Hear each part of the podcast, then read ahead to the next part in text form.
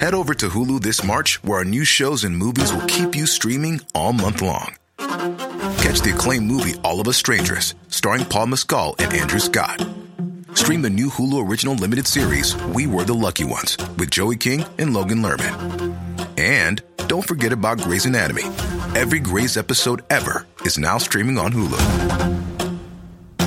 So, what are you waiting for? Go stream something new on Hulu.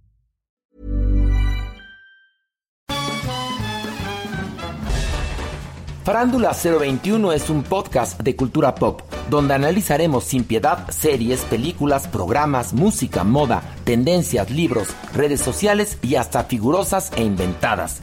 Cada jueves un nuevo episodio, con Horacio Villalobos, Pilar Bolívar, Mauricio Valle, Maniwis, La Supermana, Alejandro Broff, Jeremy Cruz y Mario Lafontaine. Farándula 021, un podcast con periodistas, psiquiatras y vestidas. Hola. Hola. Hola. Hola, hola. ¿Estás ahí? ¿Quieres saber lo que está pasando en tu país y en el mundo en pocos minutos? Te lo cuento. Te lo cuento. Hoy es viernes 23 de junio de 2023 y estas son las principales noticias del día. Te lo cuento. Chao Plan B. La Suprema Corte de Justicia anuló por completo la polémica reforma electoral presentada por el gobierno de AMLO. El jueves la política mexicana amaneció brava, pues la Suprema Corte de Justicia invalidó por completo el plan electoral del gobierno de López Obrador. Y según el conteo de los votos, más de que existe una mayoría de nueve votos a favor de la propuesta. Solamente las ministras Yasmín Esquivel y Loreta Ortiz votaron en contra. Con esto, la segunda parte de la iniciativa que pretendía acotar los recursos y las facultades del INE se fue al bote de basura y todo el proyecto quedó desechado. ¿Y cuál fue el argumento principal? Según el ministro Javier Lainez Potisek, quien por cierto fue el que redactó el proyecto. Al analizar la totalidad del proceso legislativo, se advierten violaciones directas al artículo 72, apartado E de la Constitución. Por lo tanto, se proponen sustancialmente fundados los conceptos de invalidez y se propone la inconstitucionalidad total del el decreto.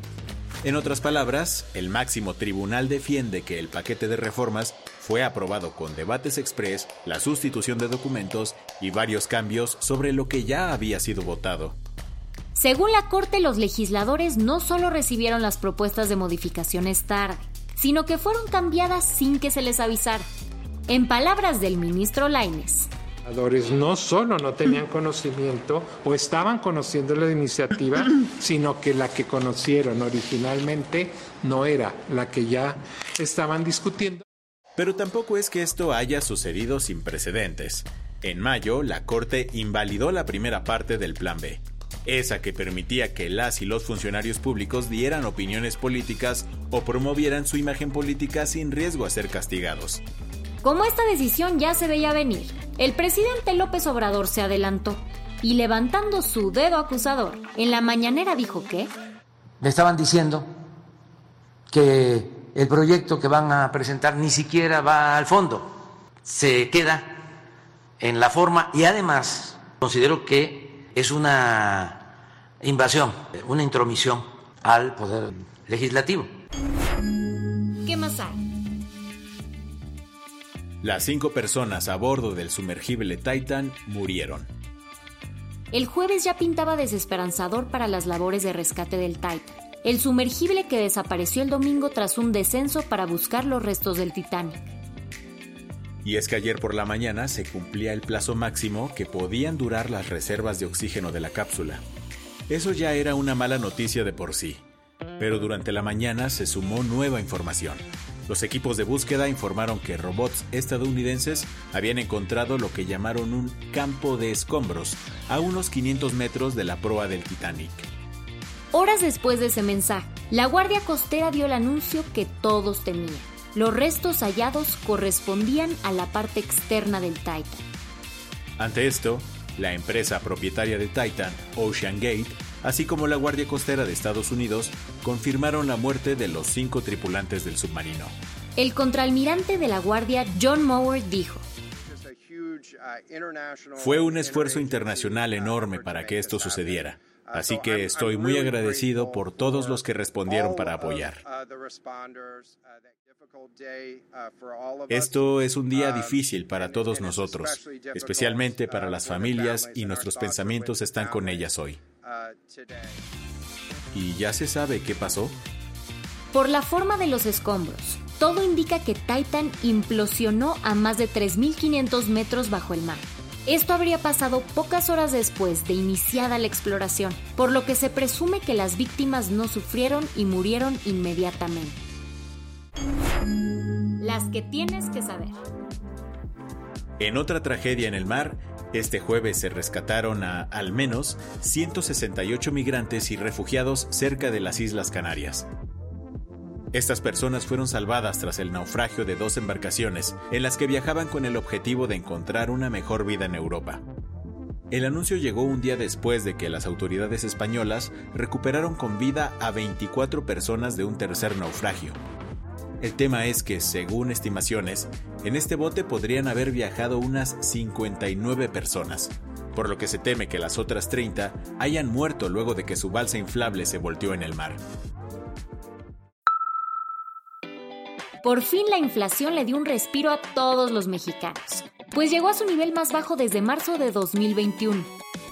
Según los datos del INEGI, la tasa de inflación anualizada se ubicó en 5.18% durante la primera quincena de junio.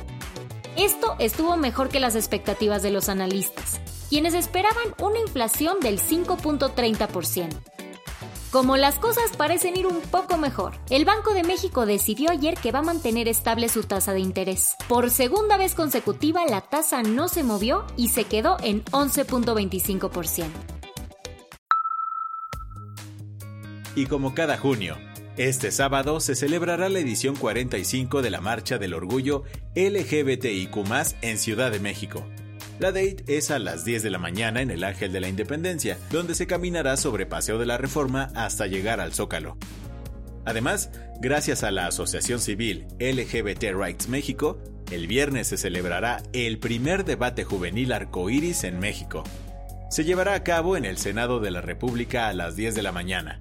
En el evento, jóvenes de toda la República se reunirán a debatir cuatro ejes principales, derechos políticos electorales, seguridad y justicia, inserción laboral y educación para la comunidad LGBT. La del vaso medio lleno. En Kenia se está armando el mayor programa de alimentación escolar en la historia de África. Gracias a una colaboración entre el condado de Nairobi y la ONG Food for Education, se están construyendo 10 cocinas para combatir la hambruna del país. Así, tienen pensado proporcionar 400.000 comidas a los niños. A partir del 28 de agosto, estas cocinas empezarán a operar y además de alimentar a los pequeños, generarán empleo para 3.500 personas. Con una inversión de 8.600.000 dólares, esta iniciativa beneficiará a 225 escuelas primarias y centro de desarrollo infantil de la capital. Con esto cerramos las noticias más importantes del día. Yo soy Andrea Mijares. Y yo soy Baltasar Tercero. Nos escuchamos el lunes con tu nuevo shot de noticias. Chao.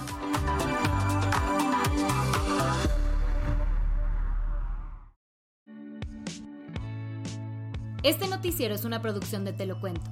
El guion de este episodio estuvo a cargo de Aisha Al-Yanabi y Ana Ceseña. La dirección de contenido es de Sebastián Erdmenger. Francis Peña es la directora creativa y el diseño de sonido está a cargo de Alfredo Cruz. Si quieres estar al día, nos encuentras como arroba te lo cuento en Instagram, TikTok, Snapchat y Twitter.